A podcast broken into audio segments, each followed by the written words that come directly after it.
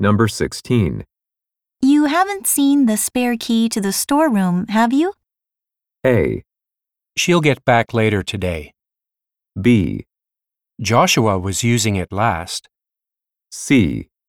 I go shopping there frequently.